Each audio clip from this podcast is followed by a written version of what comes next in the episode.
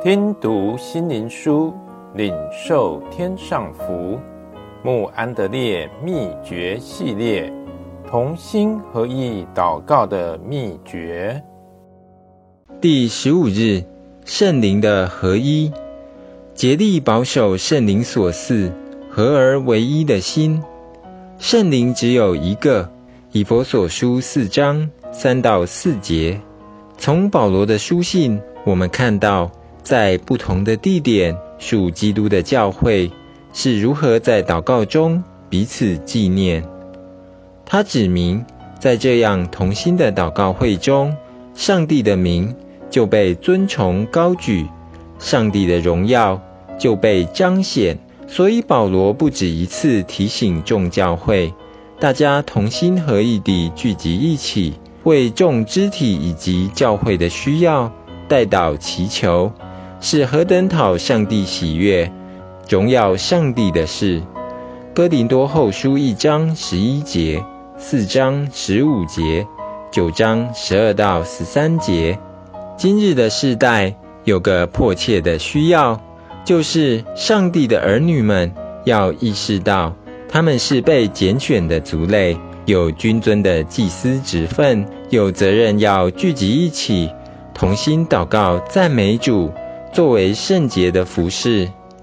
但是太少基督徒如此做，也不觉得有此需要，以致属上帝的儿女虽有宗教的习惯，却没有实质的敬虔内涵，与一般人并没有什么太大的分别。因此，我们要问一个很重要的问题：我们要如何做，才能使信徒在灵里同心合一？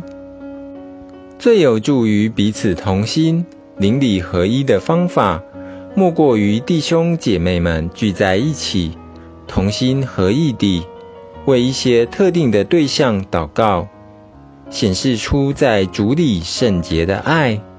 这也向世人证明，我们是因上帝而活。保罗说：“靠着圣灵，随时多方祷告祈求，并要在此警醒不倦，为众圣徒祈求。”以佛所书六章十八节。这就是世人与基督徒们最大的不同点之一。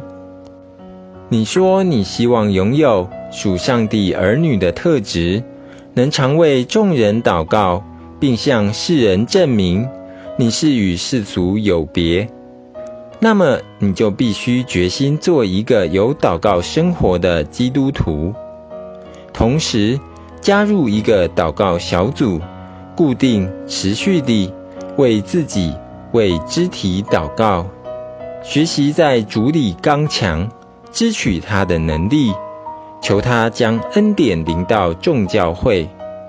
每天至少播出十五分钟，默想上帝的话语，挖掘上帝对教会的应许，并求上帝越线他的应许。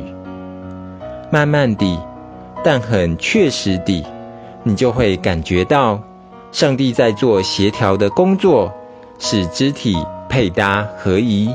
在灵里合一，并且更有能力为教会的需要祷告，而且带出祷告的效果。